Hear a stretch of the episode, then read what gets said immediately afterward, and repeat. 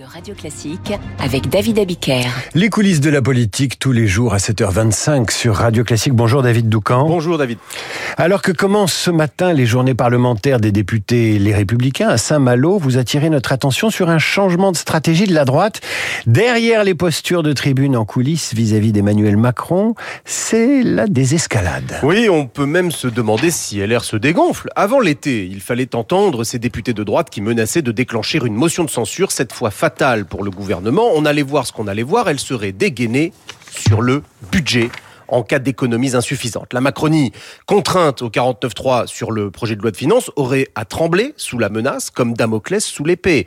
Et puis pchit, pour citer Jacques Chirac, Gérard Larcher, par exemple, qui en juin promettait le feu nucléaire, explique en septembre dans Le Parisien que finalement, une motion de censure ne serait pas responsable.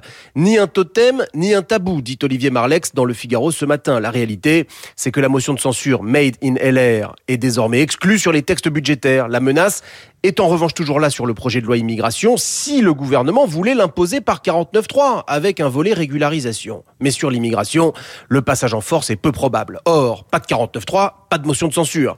En résumé, là où le 49.3 est certain, les républicains lèvent la menace, là où il est improbable, ils la maintiennent. La droite a donc bien mis de l'eau dans son vin.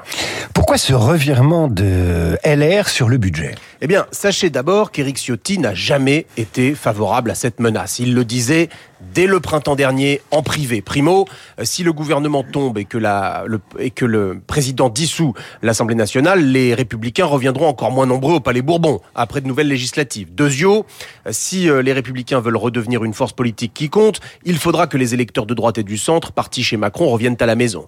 Or, cet électorat et le désordre et ne trouve pas que des défauts à Macron, loin de là. Tertio, les députés LR ne sont que 61. Il faut 58 signatures pour déposer une motion de censure. Rien ne garantit donc que le groupe LR en soit capable sans l'aide des autres oppositions. Menacé de faire un malheur avec un fusil à bouchon, on a déjà vu mieux quand on veut être pris au sérieux. Tous ces arguments ont été assénés lors d'une réunion à huis clos du parti au tout début du mois de septembre et ils se sont imposés. C'est quand même un changement de pied euh, surprenant. Oui et non, euh, parce que depuis 2022 et la débâcle signée Pécresse, LR est coutumier des zigzags, conséquence d'un manque de leadership évident, mais pas seulement. Le parti de droite n'a toujours pas réussi à desserrer les mâchoires du piège stratégique dans lequel il est coincé, avec d'un côté le grand mouvement central de Macron, et de l'autre, le Rassemblement national qui se respectabilise à vue d'œil. Il y a des élections européennes l'année prochaine. LR ne jouera alors rien d'autre que sa survie. David, merci, vous revenez demain et notez qu'à Saint-Malo, il fera 17 degrés. Ce sera un peu brumeux aujourd'hui durant ces journées parlementaires. Tout de suite